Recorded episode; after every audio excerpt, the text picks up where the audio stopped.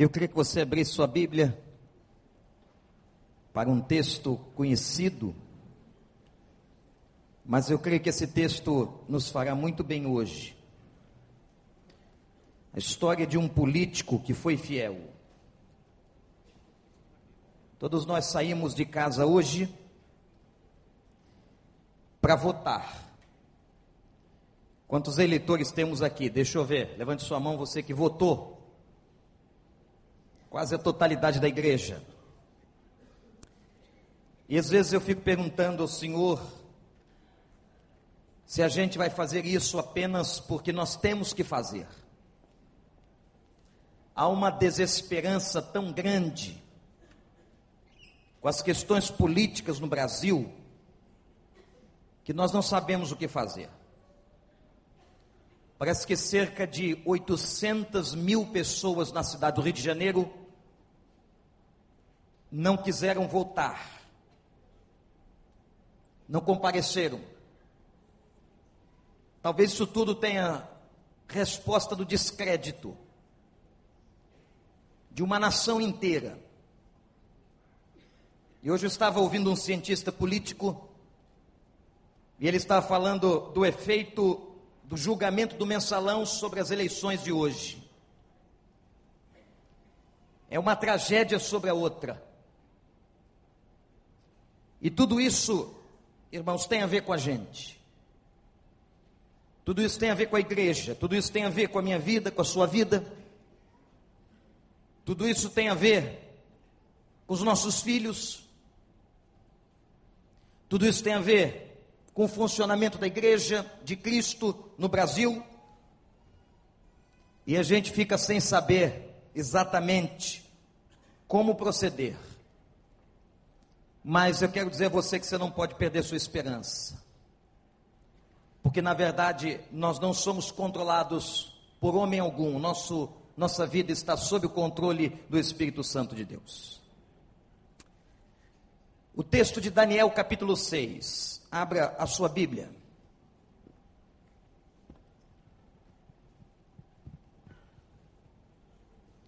Vai contar para a gente uma das histórias mais conhecidas de todo o Velho Testamento, quando aquele profeta que se tornou um político por circunstâncias múltiplas vai parar dentro de uma cova de leões. Se você que nos visita não tem a Bíblia, não tem problema. Mas eu gostaria de ler o capítulo 6. Porque apenas lendo você já vai entender muita coisa dessa história. Dario achou por bem nomear 120 sátrapas para governar o reino. Colocou três supervisores sobre eles, um dos quais era Daniel. Os sátrapas tinham que prestar contas a ele para que o rei não sofresse nenhuma perda. Ora, Daniel se destacou tanto entre os supervisores e os sátrapas por suas grandes qualidades que o rei planejava colocá-lo à frente do governo de todo o império. Diante disso, os supervisores e os sátrapas procuraram motivos para acusar Daniel em sua administração governamental. Mas nada conseguiram. Não puderam achar nele falta alguma, pois ele era fiel. Não era desonesto nem negligente Finalmente, esses homens disseram: Jamais encontraremos algum motivo para acusar esse Daniel, a menos que seja algo relacionado com a lei do Deus dele. Assim, os supervisores e os sátrapas, de comum acordo, foram falar com o rei. Ó oh, rei Dario, vive para sempre.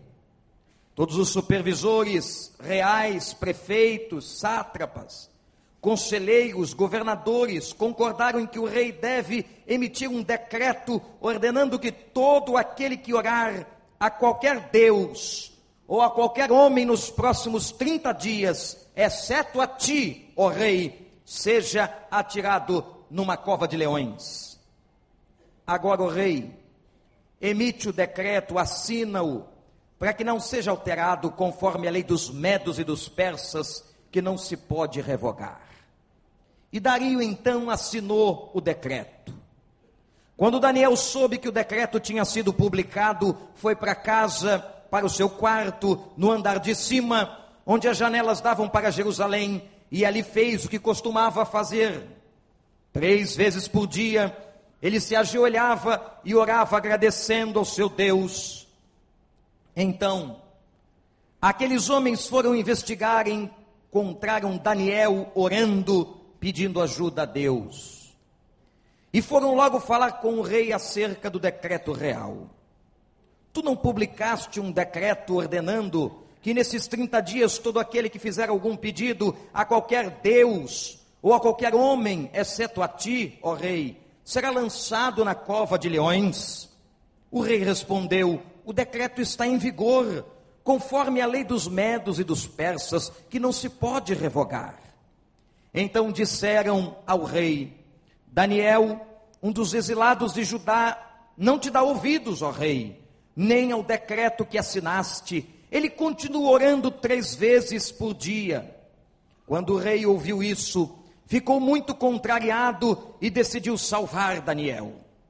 Até o pôr do sol fez o possível para livrá-lo, mas os homens lhe disseram: Lembra-te, ó rei, de que, segundo a lei dos medos e dos persas, nenhum decreto ou edito do rei pode ser modificado.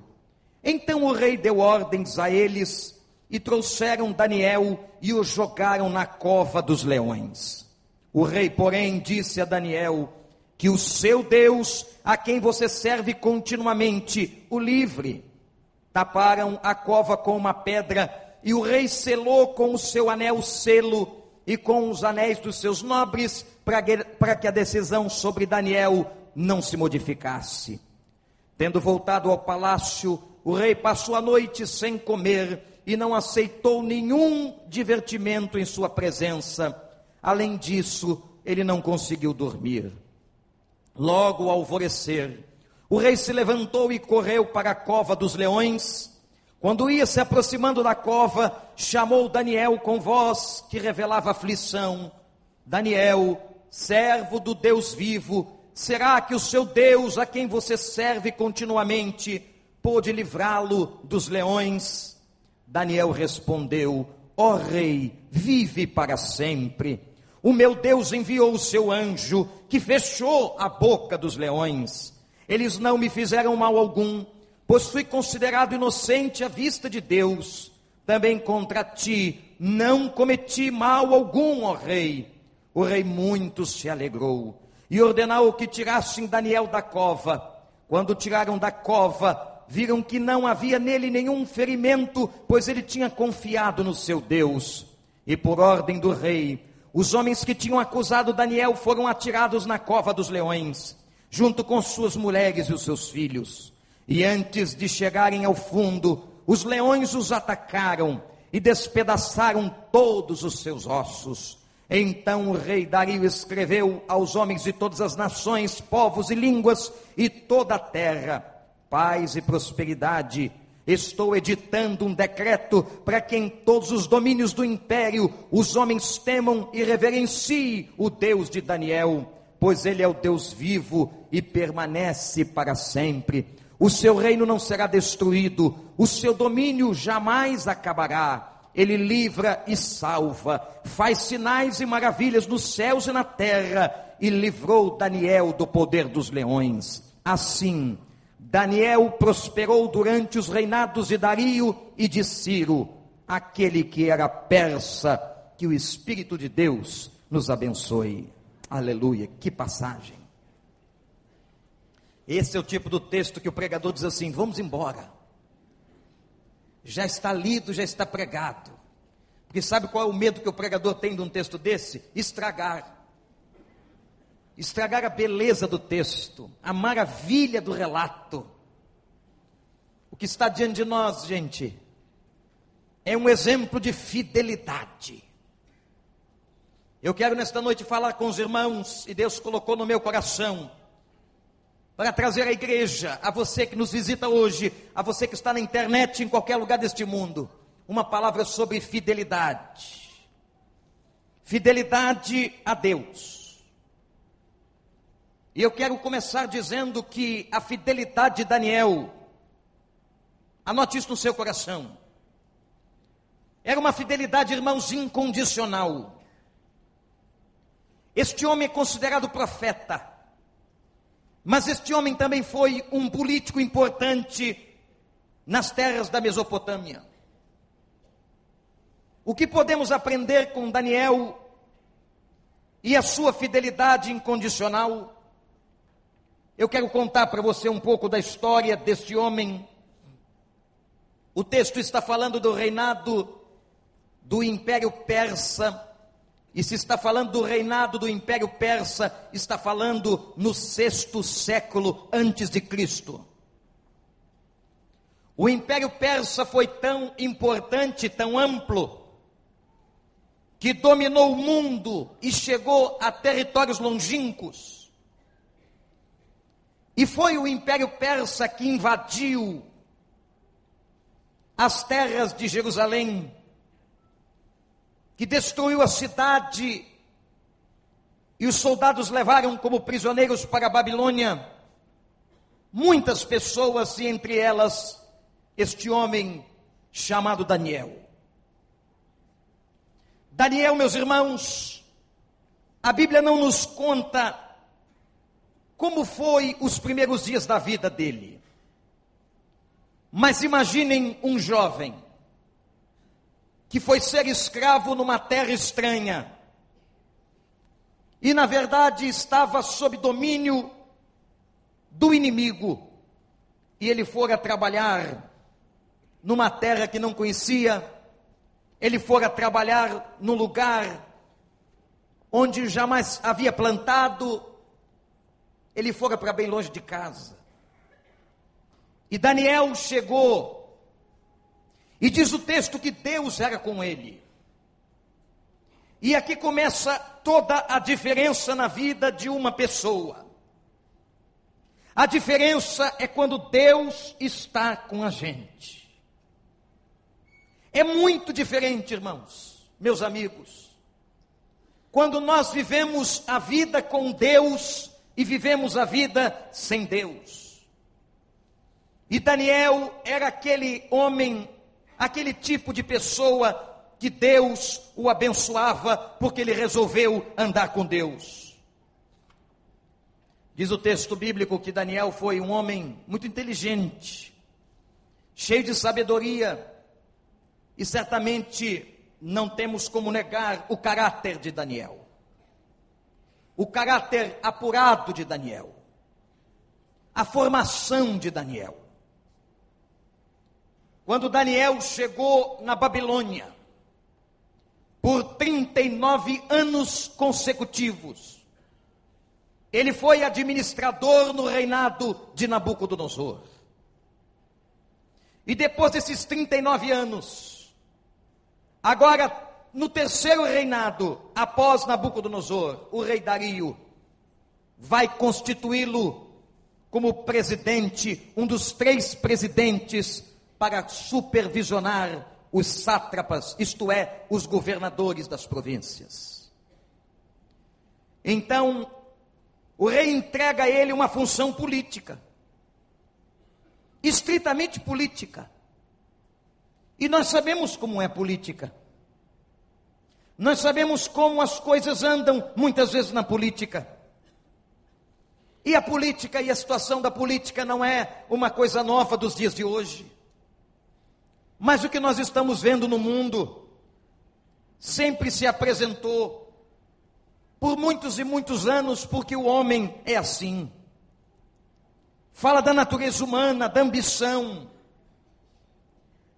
do homem muitas vezes estar no lugar onde Deus não gostaria que ele estivesse. Mas aquele governador, aquele homem, aquele rei, resolve colocar Daniel como um dos três presidentes para governar e ser líder entre aqueles que estariam nas províncias. E Daniel foi. Mas o que é que acontece com um homem justo? O que, que acontece com você quando você quer ser fiel a Deus? O que é que acontece comigo? O que acontece com a gente quando nós queremos andar no caminho? Quando você decide, faz um voto a Deus. Quando você entregou sua vida ao Senhor. Quando você, meu adolescente, meu jovem, resolve ter o coração na presença de Deus nós sabemos o que acontece. Muitas pessoas, em nome de uma força maior, espiritual, diabólica, se levantam contra aqueles que querem ser fiéis. Se você um dia decidiu ser fiel a Deus, não tenha dúvidas de que você entrou numa batalha. Se você quer ser fiel ao Senhor, andar nos caminhos de Deus, cumprir a sua palavra, obedecer aos seus mandamentos, você entrou numa batalha. Você entrou numa luta, numa guerra. E Daniel, depois de 39 anos, tendo trabalhado para Nabucodonosor, agora vai trabalhar para o rei Dario, que o nomeia.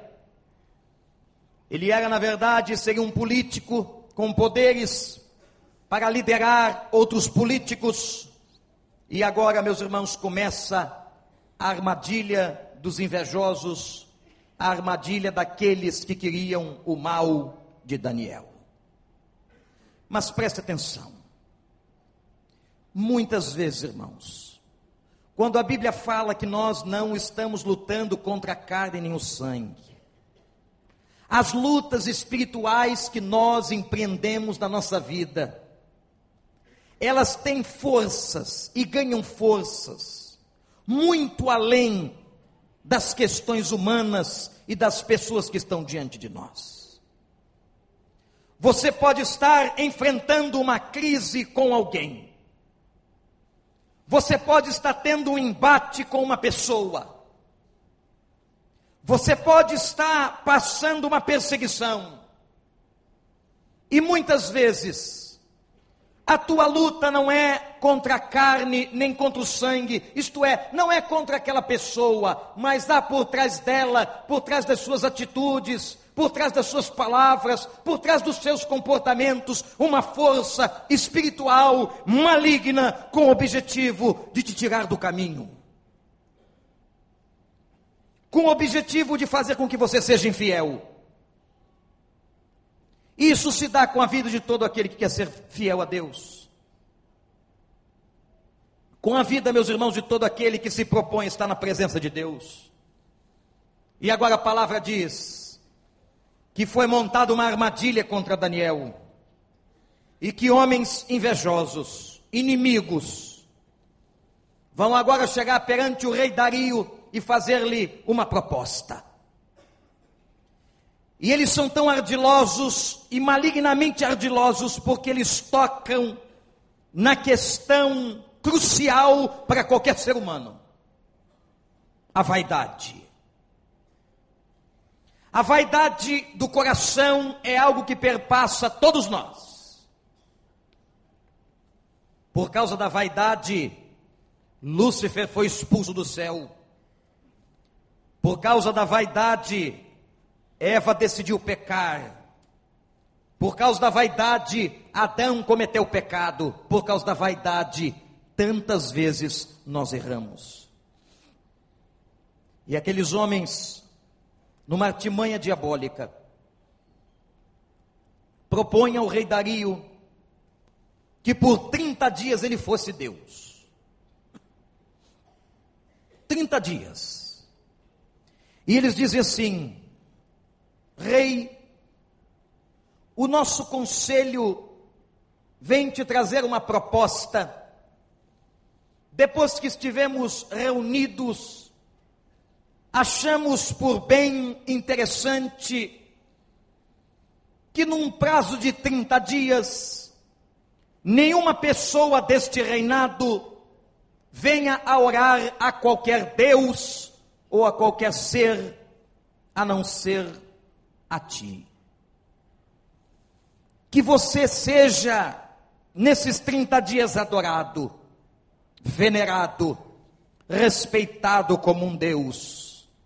E aquilo encheu o coração de Dario de vaidade.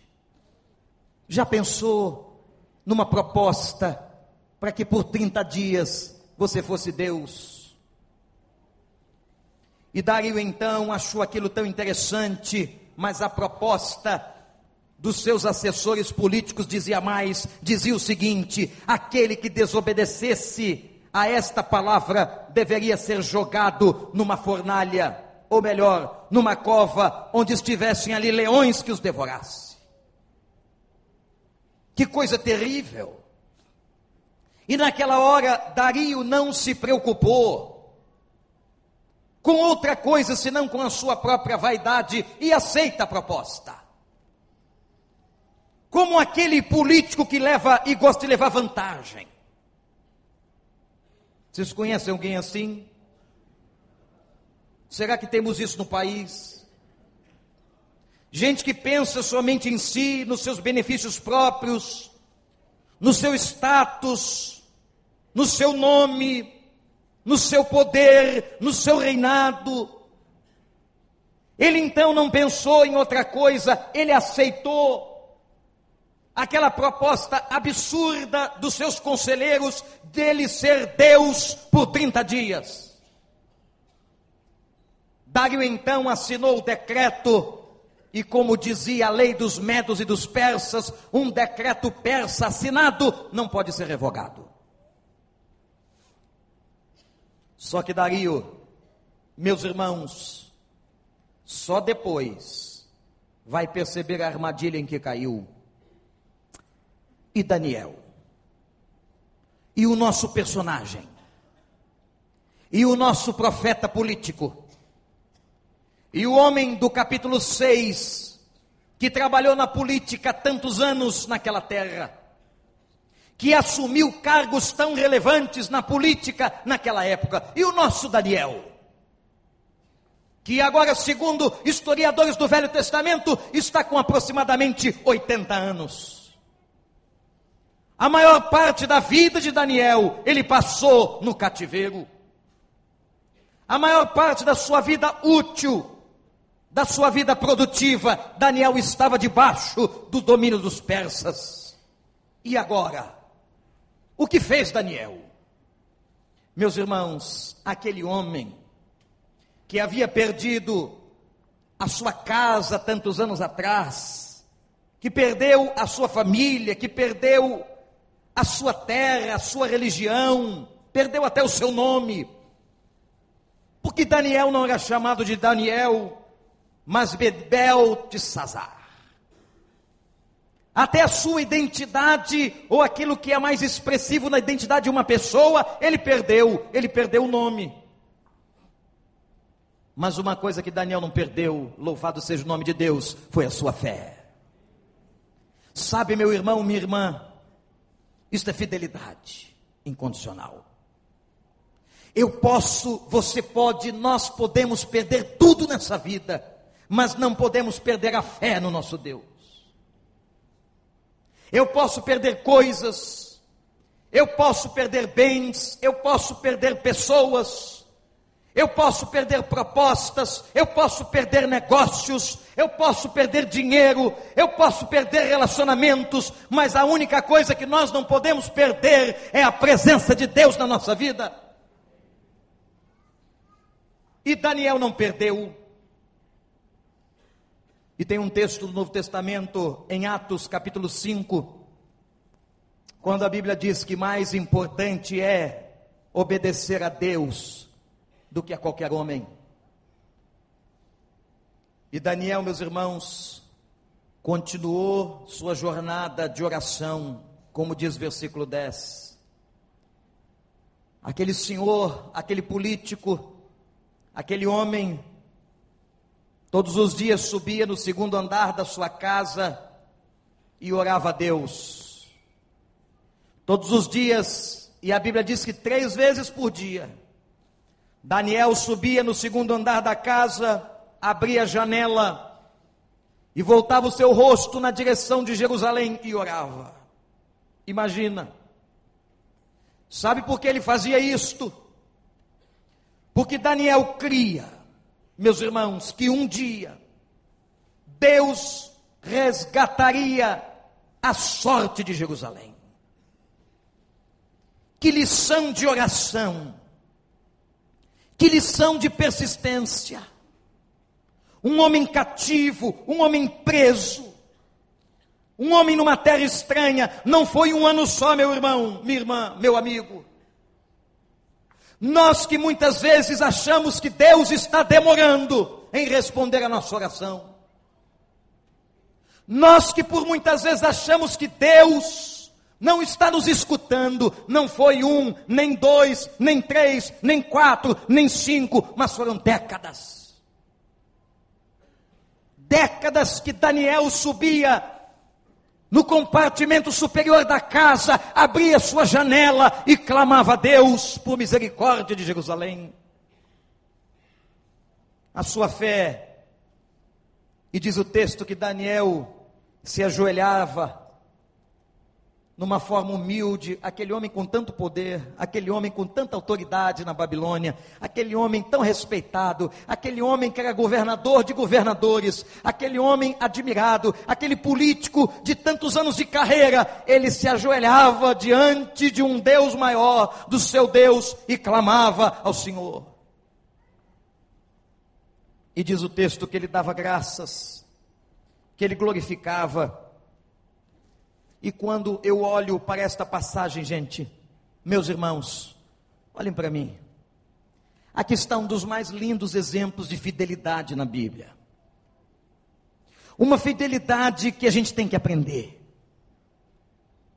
Porque nós, muitas vezes, neste mundo e nessa mentalidade capitalista, mentalidade esta que invadiu os nossos conceitos de fé, e nós também achamos que nós só podemos ser fiéis a Deus se Ele nos dá o que estamos querendo, se Ele nos atende naquilo que estamos pedindo, se Ele responde às nossas orações.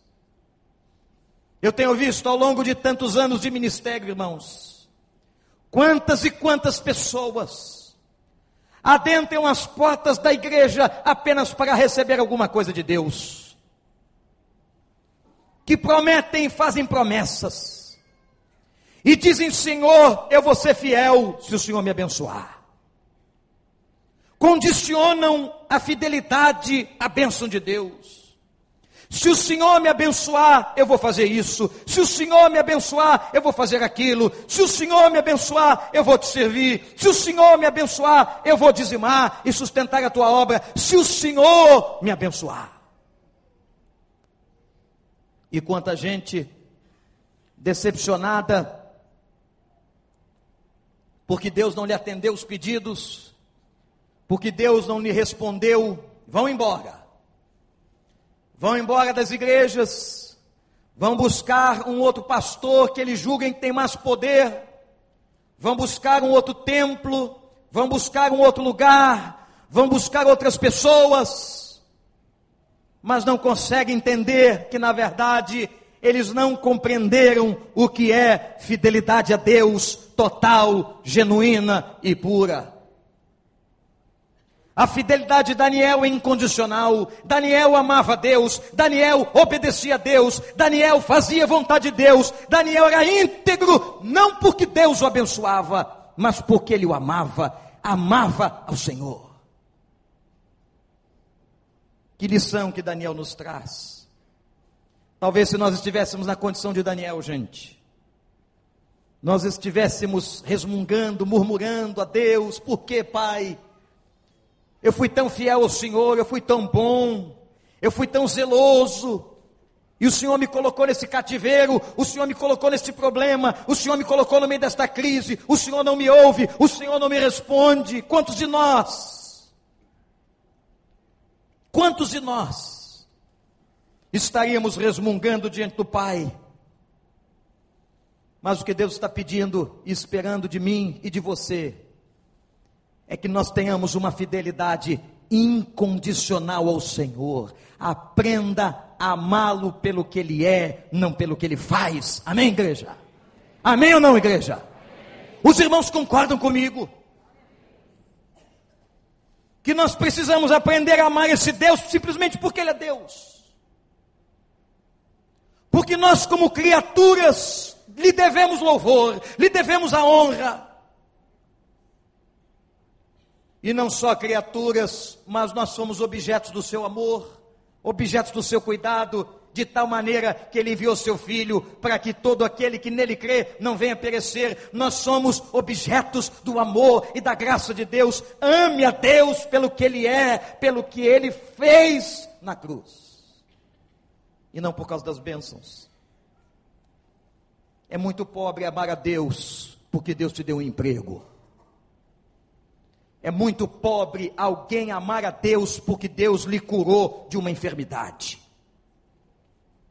É muito pobre amar a Deus porque tem uma casa nova, um carro novo. É muito pobre alguém amar a Deus por questões eminentemente materiais. Enquanto que o que nós estamos precisando aprender com Daniel nesse texto, este homem político, profeta fiel, é que a sua fidelidade não dependia das circunstâncias. Não depende das circunstâncias. Não depende. Não depende se amanhã você vai ficar desempregado ou se você vai ficar empregado no melhor emprego. Não depende se você tem este carro ou aquele carro, não depende da sua conta bancária, não depende das suas crises, não depende da sua saúde, não depende. Nós amamos a Deus pelo que Ele é. Mas há um segundo aspecto nesse texto que me chama tanta atenção, que é o fato de que toda fidelidade é provada. Toda pessoa que quer ser fiel é provada, é testada, como se fôssemos testados pelo fogo. Daniel, quando soube do decreto que o rei Dario havia assinado, o que me parece, irmãos, é que ele não, não passa qualquer questão, ele não entra em crise, ele faz a mesma coisa que fazia, ele vai ao segundo andar da casa, abre a janela, se ajoelha, olhando para Jerusalém e clama.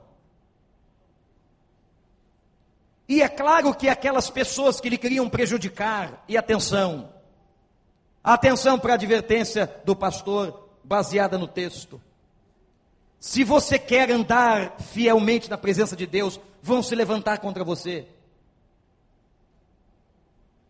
Alguém em nome dos infernos vai se levantar para tentar tirar você do caminho, para fazer você desistir na segunda-feira, para fazer você duvidar da palavra, para fazer você abandonar esse Deus.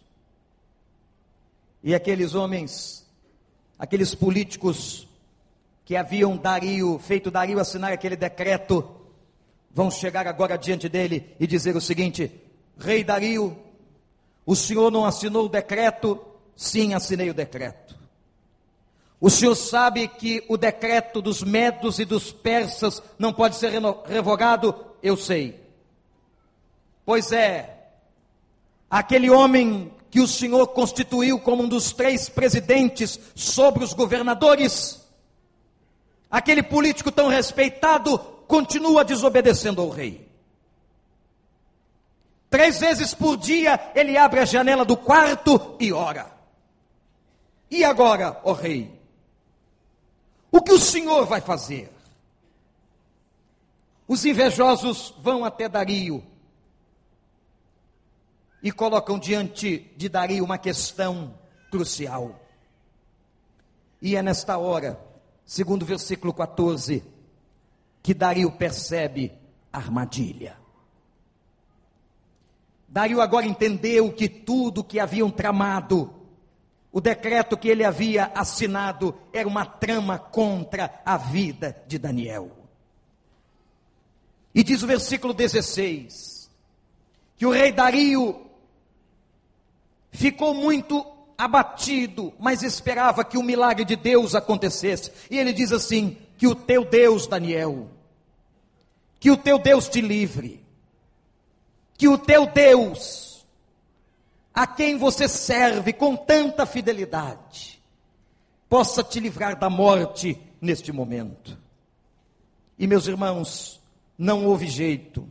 Daniel é jogado numa cova de leões, porque esta era a prática daquela época, e diz a palavra que o rei teve que selar na pedra o selo, o brasão real, um decreto que ninguém podia quebrar.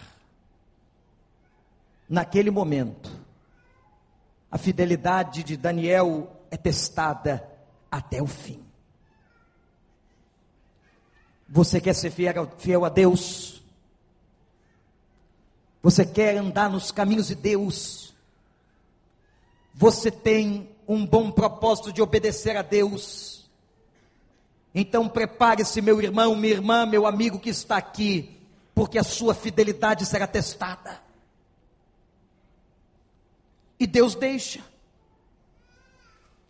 Alguém podia perguntar, mas pastor, por que é que Deus deixa? Por que é que Deus não livrou a Daniel desta cova? Pela mesma razão que Deus não livra você de muitas covas. Porque nas covas e no processo das covas, nós aprendemos mais sobre Deus e o nome de Deus pode ser glorificado. Que loucura! Que coisa louca é nós percebermos que uma cova pode glorificar a Deus. Porque cova é lugar de morte. Cova é lugar de desesperança. E exatamente na cova, meu irmão, minha irmã, quando nós passamos pelas covas da vida, as covas das quais Deus não nos livra, é nessas covas que Ele usa esses momentos difíceis para apurar a nossa vida e para fazer glorificar o Seu nome. Daniel está na cova. E quem sabe alguém entrou aqui hoje, sem saber o que o pastor ia pregar, sem saber o texto que seria lido, e pode dizer assim: Pastor, eu estou aqui como Daniel. Eu fui ser fiel a Deus e estou sofrendo. E mais, irmãos, tem gente que sofre mais porque é fiel a Deus do que quando era infiel. Há um salmo muito interessante. Quando o justo indignado diz a Deus: Por que, Senhor? Por que que o ímpio prospera? Por que, que o homem mau tem tanta vitória e nós que andamos na tua presença vemos tantas derrotas? Por quê? Deus então levou o salmista a uma visão no templo e mostrou o fim de um justo e o fim de um ímpio. O segredo da vitória não está no meio da batalha nem no início. O segredo da vitória está no fim de todas as coisas. Louvado seja o nome do Senhor.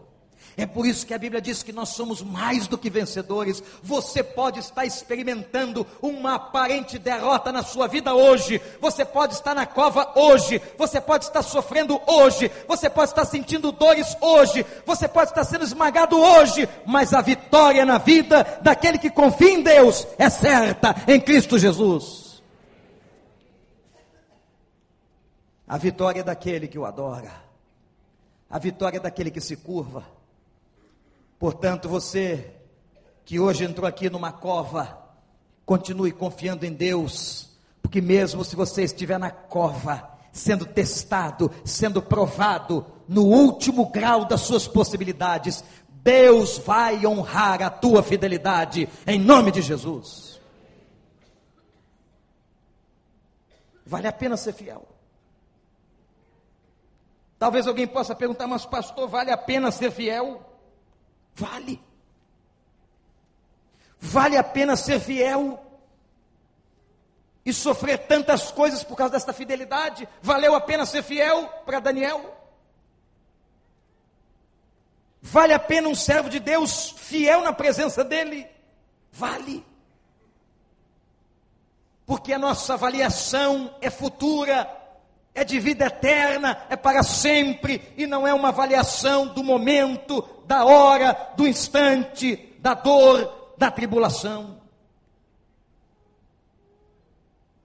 Diz a palavra e diz o apóstolo: eu não posso comparar as aflições do tempo presente com a glória que será revelada à minha vida em Cristo Jesus. Aleluia.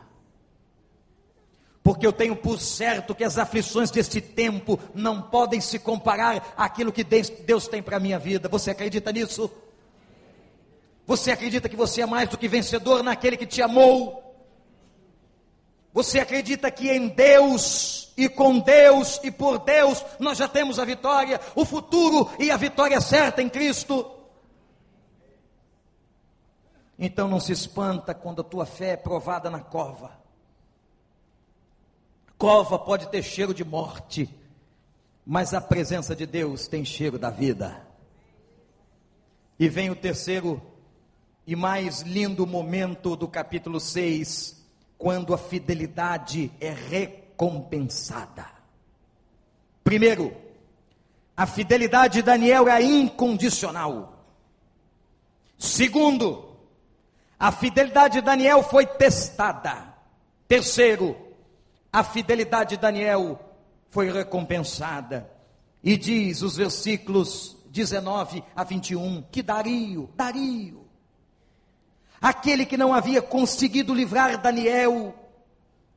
Ele percebeu a armadilha dos seus políticos, mas não podia fazer nada, já tinha assinado o decreto, já tinha feito tudo, ele tinha que ser fiel e cumprir a sua palavra, porque podia estar perdendo o reino. Ele agora vai e diz a palavra que ele se levanta, bem triste pela manhã, passou a noite em claro, não consegue dormir. Mas interessante que este homem tinha um fio de esperança. Gente, eu fiquei pensando, onde é que esse Dario arrumou tal esperança? Onde é que ele esperava que um homem fosse ser livre da boca de leões famintos numa cova? Onde? Só há uma resposta plausível e aceitável. Ele conhecia o tal Daniel. Ele tinha percebido o caráter de Daniel. Ele tinha percebido a fé de Daniel.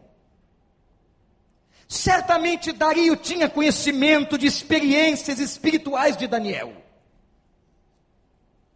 Dario sabia de alguma coisa. O que impressionou Dario, atenção gente, foi o testemunho, o caráter, a integridade daquele homem. Como é importante o nosso testemunho. Como é importante a sua integridade, mulher de Deus. Como é importante a sua integridade, homem de Deus. Nós pensamos que ninguém está nos vendo, mas sempre alguém está sendo abençoado ou amaldiçoado pelo nosso testemunho. E aquele Dario sabia alguma coisa, ele sabia que aquele Daniel era diferente, a sua fidelidade, o seu amor. Ele não tinha medo de morrer, porque quando houve o decreto, ele voltou para a janela e continuou orando. Ele chega, como diz o versículo 20, na boca daquela cova, e diz a palavra: com uma voz triste, ele pergunta: Daniel, Daniel, Daniel, você está vivo? Porventura, Daniel, o teu Deus te livrou? E o versículo 21 diz que uma voz sai de dentro da cova e diz assim: o rei era saudação a uma autoridade a uma majestade naquela época. O rei, viva para sempre, o teu servo está vivo. Meus irmãos, os leões viraram gatinhos. Os leões estavam aonde? Dormiram na cova. Sei lá o que aconteceu o fato é que um poder sobrenatural entrou naquele lugar para defender o homem de Deus, para defender a fidelidade de um homem honesto e íntegro. Deus faz isso. Ele vai lá na tua cova. Ele vai no momento difícil da tua vida. Ele vai diante da pior circunstância e ele diz: Filho, olhe para mim, filho, filha, eu vou honrar a tua fidelidade. O problema é que naquela cova de leões, certamente, o texto fala no verso 22 sobre a presença de um anjo, está aí na Bíblia. A presença de um anjo, o fato é que entrou naquela cova o leão da tribo de Judá. E quando o leão da tribo de Judá chega na cova, os outros leões têm que calar a boca, têm que sentar como gatinho, têm que se submeter à autoridade dele. E eu estou me referindo ao leão da tribo de Judá, um nome e codinome dado a Jesus Cristo, o nosso Senhor, desde o Velho Testamento, chamado de leão da tribo de Judá. Quando o leão da tribo de Judá chega, os outros leões fecham a boca. Tem leão contra a tua vida. Tem leão rugindo, demoníaco se levantando, buscando para te tragar. Clame ao leão de Judá. Ore ao leão de Judá. Peça ao leão de Judá. Não tenha medo, se ajoelhe, se humilhe diante do leão de Judá. Eu não sei o que você achou das crônicas de Nárnia. Aquele texto de C.S. Lewis. Eu ouvi, de, eu ouvi todo tipo de crítica. Mas eu achei aquilo de uma inteligência muito interessante. Pode ser que você tenha encontrado alguma contrariedade teológica, alguma coisa esquisita. Mas quando aquele leão foi morto na pedra, e se achava que era o fim dele, quem viu o filme se lembra da cena, e todos estavam tristes porque o mal ia dominar o mundo, mas daqui a pouco aparece diante daquelas crianças aquele leão que está ressurreto, aquele leão grande, vitorioso, que veio trazer a vitória. Olha, gente, eu não sei como você viu aquilo, mas eu vibrei. É filme de criança, sim, mas foi sensacional. Quando aquele leão aparece, com aquela pata. Vocês se lembram da pata? Quem viu o filme era uma pata. Aquilo era uma pata. Aquela juba era uma juba. E o rugido era rugido. E quando a Bíblia fala do leão da tribo de Judá, e quando eu leio esse texto, eu vejo que no versículo 22, quem entrou na cova de Daniel foi o leão da tribo de Judá. Mas o fato, igreja, é que ele não entra só na cova de Daniel, ele entra na cova onde eu estou, onde você está. Ele liberta, ele sara, ele cura, ele salva e ele fecha a boca do inimigo. Você acredita? Ele fecha, porque ele é o leão da tribo de Judá. Que coisa linda! O oh, rei, eu estou vivo. Eu estou vivo. Porque o anjo chegou aqui, meu irmão, minha irmã. Você que luta tanto para ser fiel, não desista de ser fiel, porque Deus vai recompensar a tua fidelidade. Deus vai recompensar os teus dias de pranto, de oração, de janela aberta. Deus vai recompensar os teus dias de joelhos, e os teus joelhos calejados, as lágrimas que caem, chorando, porque você quer ser fiel a Deus.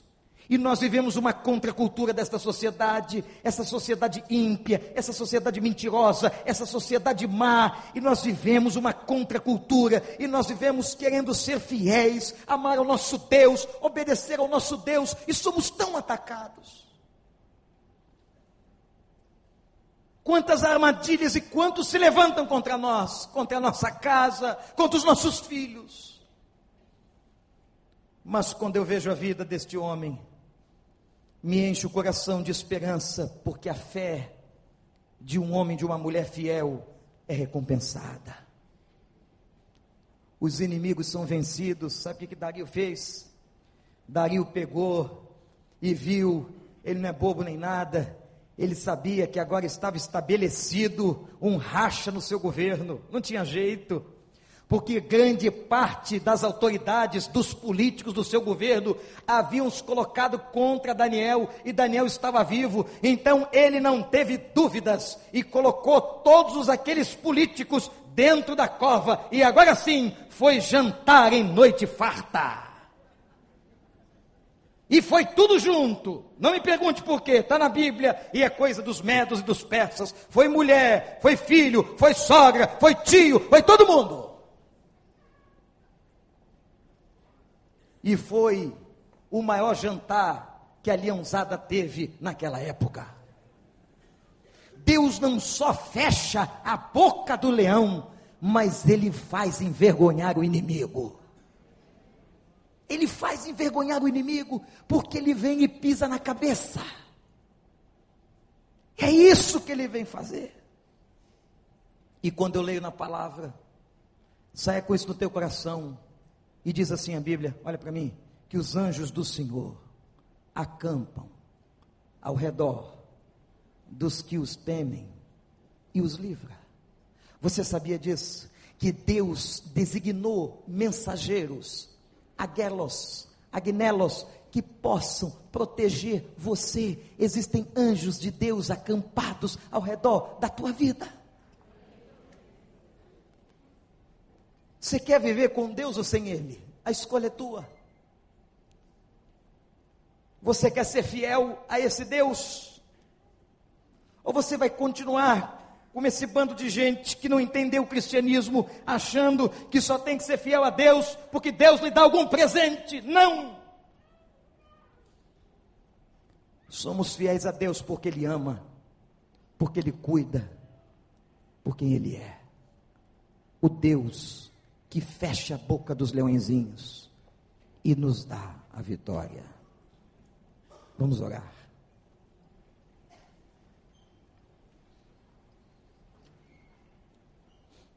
Deus colocou no meu coração essa noite, irmãos.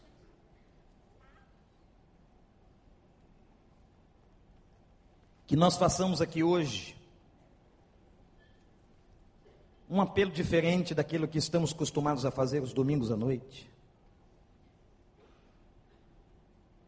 Mas Deus colocou no meu coração de hoje à noite,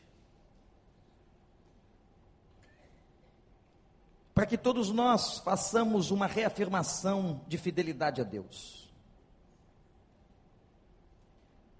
Talvez você tenha caído, você esteja com motivações erradas no seu coração, mas hoje, especialmente hoje, ao ouvir esta palavra sobre a vida deste homem tão especial, você quer reafirmar um voto de fidelidade a Deus. Você que já é crente, você que já é batizado, ou quem sabe você que está entrando aqui pela primeira vez, que nunca entrou numa igreja evangélica, você que nos ouve pela internet em qualquer lugar desse mundo, mas você quer dizer e afirmar: Eu quero ser fiel até o fim. Eu quero ser fiel, Senhor. Eu quero ter a fidelidade incondicional de Daniel. Eu quero ser fiel mesmo Que a minha fé seja testada na cova. Mesmo apesar de todos os sofrimentos pelos quais tenho vivido, eu quero ser fiel. A minha fidelidade não depende de coisa alguma, Senhor. A minha fidelidade não depende de presente. A minha fidelidade é reafirmada aqui agora, hoje, nessa noite. Nós vamos estar neste momento em oração. Mas você gostaria de fazer uma reafirmação de voto de fidelidade na presença de Deus. Se o Espírito Santo do Senhor tocou na sua vida. Nós vamos adorar. Enquanto nós estivermos adorando, que você se coloque de pé onde você está.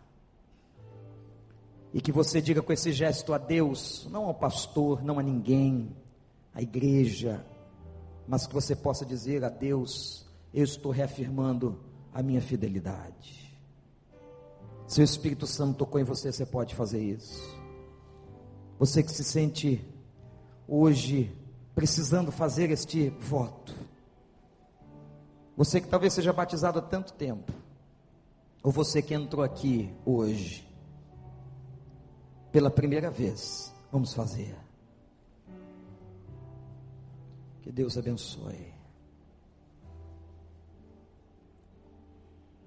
Se o Espírito Santo falou contigo, faça. É você e Deus.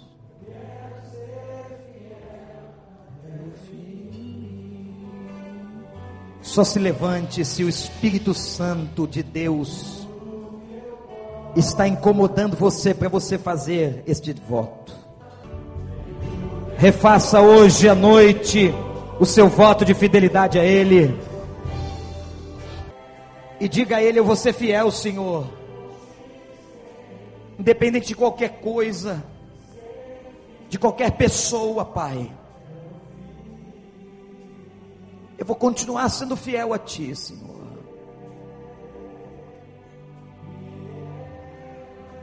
Ore você onde você está.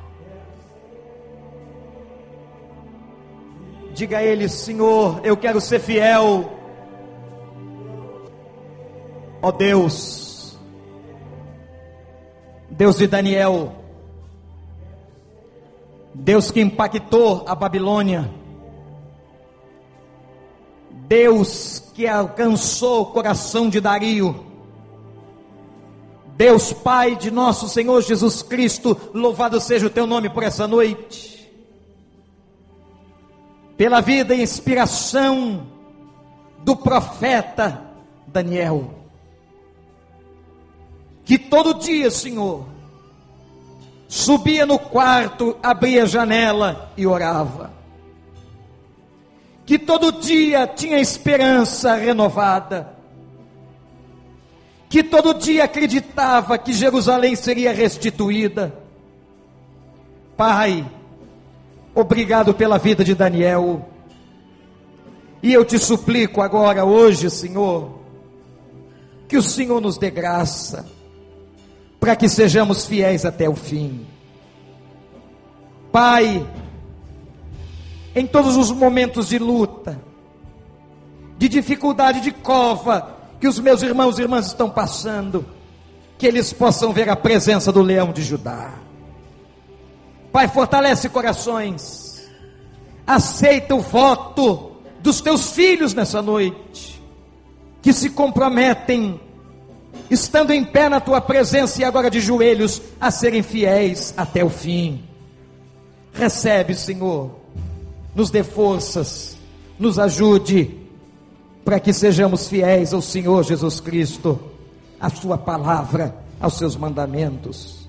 Ó oh Deus, ó oh Deus, ouve nossa oração, e se alguém aqui não te conhecia, que aconteça com estes o que aconteceu com Dario. Que essa seja a noite em que vejam a tua glória, o teu poder. Recebe a nossa humilhação, recebe, ó Deus, a nossa sinceridade e nós clamamos com as janelas abertas para que um dia o Senhor restaure a nossa nação. Em nome de Jesus, em nome de Jesus.